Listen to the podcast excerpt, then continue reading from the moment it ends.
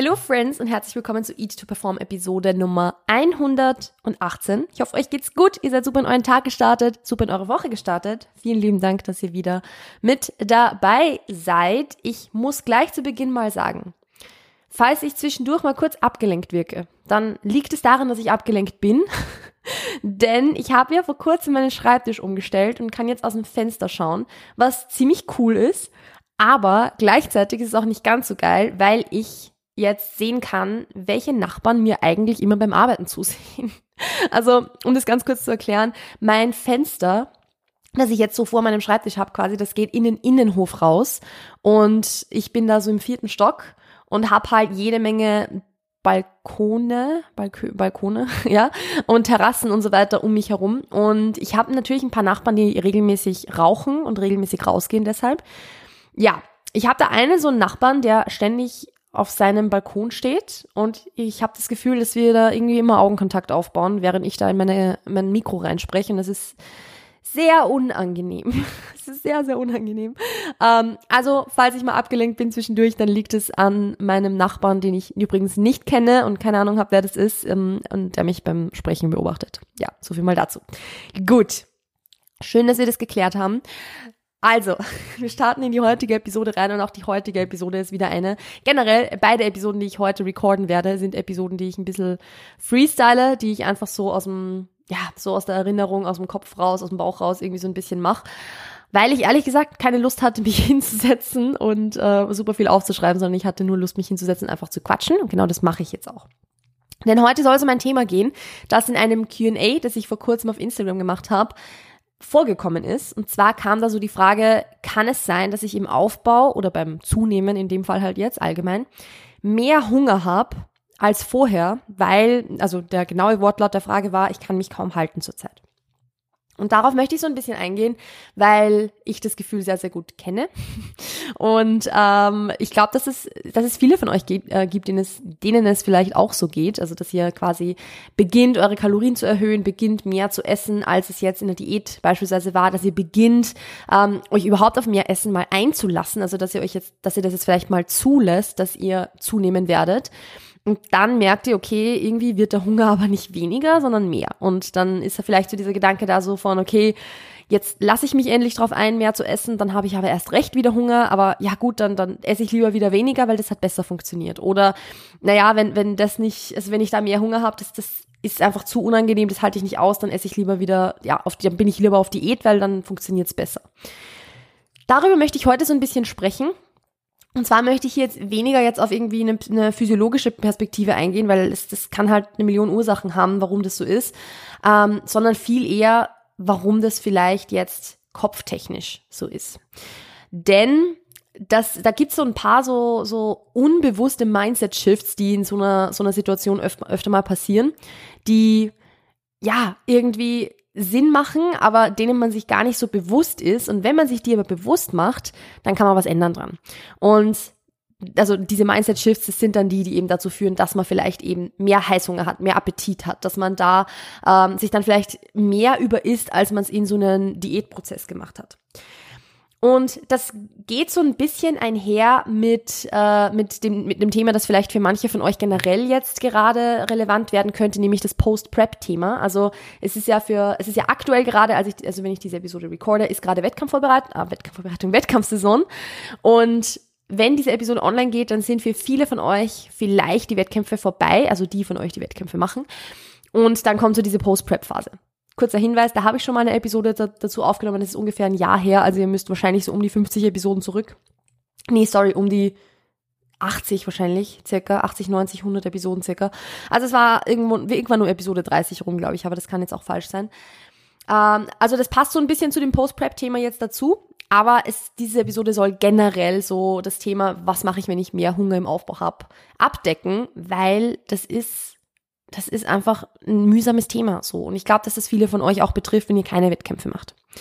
So, und da gibt's wie gesagt so ein paar Mindset-Shifts, die unbewusst passieren und die man sich bewusst machen kann. Und der erste davon ist der, dass oft so dieses Thema, ich nehme mir ernährungstechnisch irgendwas vor und halte mich dran, dass das gekoppelt ist an den Diätgedanken. Das heißt, wenn ich möchte, dass meine Ernährung funktioniert, dann mache ich das im Rahmen von einer Diät. Und außerhalb von einer Diät ist alles egal. Das liegt oft so ein bisschen daran, dass wir, dass, also ich genauso und wahrscheinlich auch sehr, sehr viele von euch, begonnen haben, sich bewusster zu ernähren, sich vielleicht proteinreicher zu ernähren, Kalorien zu tracken und so weiter, weil sie mit einer, also weil sie mit einem Abnehmgedanken begonnen haben, weil das Ganze irgendwie damit begonnen hat, dass man sich denkt, ich fühle mich irgendwie nicht so wohl, ich möchte ein paar Kilogramm abnehmen und dann beginnt man halt sich mit dem Thema zu beschäftigen. Und deshalb ist es halt oft so, dass man in diesem Zusammenhang, dass wir sagen, wir achten auf unsere Ernährung, wir, wir schauen drauf, dass wir genug Obst und Gemüse essen, wir, wir schauen drauf, dass wir ähm, quasi, dass unsere Verdauung gut funktioniert und so weiter, dass das sehr, sehr oft gekoppelt ist an, ja, aber wenn ich das mache, dann nehme ich ja auch ab. Und wenn ich jetzt zunehmen möchte, warum sollte ich das alles dann noch machen? Weil dann, dann, wozu? Dann, dann macht es ja eh keinen Sinn, so quasi. Dann kann ich auch gleich, sorry für den Ausdruck, aber dann kann ich gleich drauf scheißen, weil ich will ja sowieso zunehmen. Und dann ist es oft das, dass so, dass, dass dieses Leinenlos dann oft passiert, dass man sich dann denkt, okay, jetzt auch schon egal, jetzt kann ich sowieso ballern, weil ich will eh zunehmen. Und da ist es ganz wichtig, sich mal bewusst zu machen, dass es eben nicht egal ist, dass unsere Ernährung, auch wenn wir zunehmen wollen, immer noch einen großen, also dass es immer noch wichtig ist, darauf zu achten, dass wir genügend Protein essen, dass wir genügend Obst und Gemüse essen, dass wir ein gutes Mealtiming haben, damit wir eine gute Verdauung haben, dass wir uns mit unserer Ernährung wohlfühlen, dass wir keine Bauchschmerzen haben nach dem Essen oder sowas. Also das sind alles Dinge, die lassen wir in, außerhalb von der Diät dann oft mal so links liegen, weil eben so dieses ich achte auf meine Ernährung oft gekoppelt ist an das, dass ich dass dass sich's auszahlt, dass ich ja dann auch abnehme, dass ich ja dann auch eine gute Figur habe unter Anführungszeichen. Also das ist oft so ein bisschen, ja, das, das wird oft so ein bisschen gleichgestellt. Dabei ist unsere Ernährung halt immer wichtig, nicht nur, wenn wir damit abnehmen. Unsere Ernährung begleitet uns unser ganzes Leben und wir werden nicht unser ganzes Leben abnehmen. Also da schon mal der erste Punkt, diese Ernährungsgewohnheiten in der Diät, nämlich regelmäßig ess, ess, äh, regelmäßiges Essen, genug Obst und Gemüse essen, äh, nicht zu viele Zwischenmahlzeiten dazwischen und so. Das macht auch Sinn, wenn man nicht auf Diät ist ja, wir sprechen oft davon, dass natürlich so diese Diätgewohnheiten, dass man die nicht in den Aufbau unbedingt mitnehmen muss. Also jetzt im Sinne von Volumenessen oder sowas, dass vielleicht auch mal der Süßstoffkonsum in der, Di in der Diät höher ist als jetzt außerhalb von der Diät.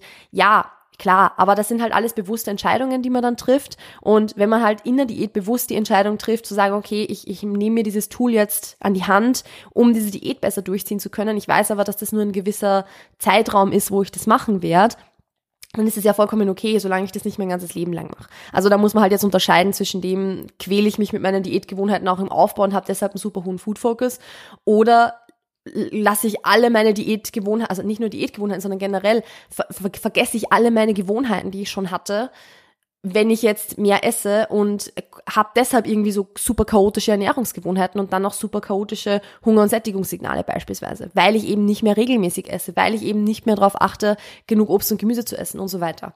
Das ist mal so das Erste, was man sich dann anschauen kann. Das heißt, es spielt eh direkt in den nächsten Punkt mit rein, dass man dann auch seine Ernährungsgewohnheiten ein bisschen unter die Lupe nehmen kann, dass man schauen kann, okay, jetzt bin ich im Aufbau, esse ich jetzt trotzdem regelmäßig, lasse ich mich, also mache ich jetzt viel öfter also treffe ich jetzt viel öfter die Entscheidung, dass ich jetzt irgendwie da mal ein Croissant auf der Arbeit esse oder dort mir mal was hole und dann mehr Schokolade esse oder keine Ahnung. Also neige ich jetzt, wenn ich mehr Kalorien esse, dazu, mehr Nährstoffdichte oder nicht nur Nährstoffdichte, sondern Energiedichte, also kalorienreiche Lebensmittel zu essen. Ähm, und habe deshalb dann quasi mehr Hunger, weil ich eben nicht mehr so auf meine Sättigung achte. Also das sind alles Dinge, die dann halt in die Gewohnheiten reingehen. Auch beispielsweise ein ganz, ein Punkt, der vielleicht mit reinspielen könnte, das ist etwas, was ich bei mir in der Prep und Post-Prep recht stark gemerkt habe und was vielleicht auch da dazu gehören könnte für euch, ist, ob man generell vielleicht in der Diät ganz andere Gewohnheiten hat, nicht nur in Bezug auf die Ernährung, sondern allgemein als im Aufbau. Hier kurzes Beispiel eben bei mir Post-Prep. Ich habe in meiner Wettkampfvorbereitung sehr, sehr stark darauf geachtet, gutes Stressmanagement zu haben. Ich habe ganz, ganz stark darauf geachtet, genug zu schlafen, dass ich wirklich um neun spätestens im Bett lieg und halt wirklich bis sechs Uhr morgens im Bett lieg und wie viel Zeit ich dann auch immer schlafe, schlafe ich, aber ich habe neun Stunden im Bett verbracht und das war einfach, ja, das habe ich ohne Kompromisse durchgezogen so. Ich möchte übrigens an der Stelle kurz sagen, dass auf dem Balkon, wo sonst ein komischer Nachbar sitzt, jetzt plötzlich eine Katze sitzt. Ich lieb's. Gut, äh, zurück zu den Ernährungsgewohnheiten. Das war jetzt random, aber das musste ich jetzt ganz kurz äh, mit, mit einnehmen, weil ich, ich beobachte jetzt die ganze Zeit diese Katze, während ich spreche. I, I love her.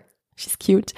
Ähm, nee, aber es kann halt sein, dass man vielleicht Stressmanagement oder Schlaf und so weiter vernachlässigt, wenn man von einer Diät in den Aufbau reingeht und dadurch auch beispielsweise der Appetit steigt, weil wir wissen natürlich, wenn jetzt der Stress chronisch hoch ist, kann sich das darauf auswirken, dass wir verstärkt Heißhunger haben. Wenn wir unser Mealtiming vernachlässigen, weil wenn wir jetzt in den Aufbau gehen, kann es sein, dass wir mehr Heißhunger haben. Wenn wir unser Stressmanagement vernachlässigen, dann kann es sein, dass wir zu, ja, dass wir zu mehr, dass es zu mehr Heißhunger führt und so weiter und so fort. Also Stressmanagement, Schlaf und so weiter. Das ist alles was, was man berücksichtigen kann, weil wir sehr, sehr oft so einen starken Shift machen von, okay, ich gehe jetzt vom Defizit in den Überschuss oder in, auf Erhaltungskalorien und dann in den Überschuss und glauben, dass plötzlich alles komplett anders ist oder anders sein muss. Dabei sind es ja noch dieselben Gewohnheiten, die wir durchführen, nur mit mehr Kalorien. Und der Rest verändert sich dann von selbst. Also so Dinge wie, die, dass sich die Lebensmittelauswahl anpasst oder so, das ist eher was, was im Laufe der Zeit dann reaktiv passiert auf das, dass zum Beispiel der Appetit abnimmt und dann steigen wir halt auf Nährstoff oder auf, auf kalorienreichere Lebensmittel um. Aber das ist jetzt nicht unbedingt was, was man immer proaktiv machen muss. Das darf auch mal reaktiv passieren. Gut, so viel jetzt mal zum Thema ähm, Gewohnheiten. Ein ganz, ganz großer Punkt, was, äh, glaube ich, so der, der Hauptpunkt sogar ist, warum viele Menschen im Aufbau oder in so einer Zunahmephase initial mehr Hunger haben als in so einer Diätphase, ist, dass sich damit, dass man mehr Kalorien isst, also dass man jetzt so diese, keine Ahnung, die Kalorien eben von, von Defizit auf Erhaltungskalorien auf Überschuss erhöht, dass sich dann einfach nur dieser Schalter umlegt, dass sich einfach nur diese Möglichkeit eröffnet, dass man jetzt ja so viel mehr essen könnte. Und schon allein deshalb steigt der Appetit so stark an. Das heißt, wenn ich jetzt zum Beispiel auf Diät bin oder in einer Prep bin oder was auch immer, dann habe ich so dieses Ziel vor Augen, wo ich halt hin möchte, dann habe ich so diesen Drive, dann habe ich so dieses, diesen Tunnelblick, dass ich diese Diät halt jetzt durchziehe. Und dann gibt's diese Option nicht zu sagen, dass ich mehr essen würde.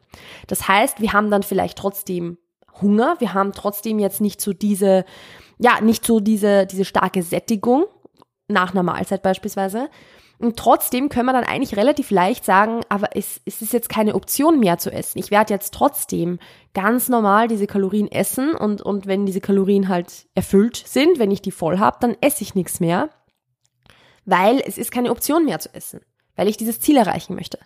Wenn ich jetzt aber dieses Ziel erreicht habe, ich bin, keine Ahnung, auf der Bühne gestanden oder ich habe mein Wunschgewicht erreicht oder ich ähm, möchte diese Diät nach x Wochen, xy Wochen beenden, dann eröffnet sich plötzlich diese Möglichkeit zu sagen, naja, aber es passiert ja nichts Schlimmes, wenn ich mehr esse. Also ich könnte ja jetzt mehr essen und es wird keinen Unterschied machen.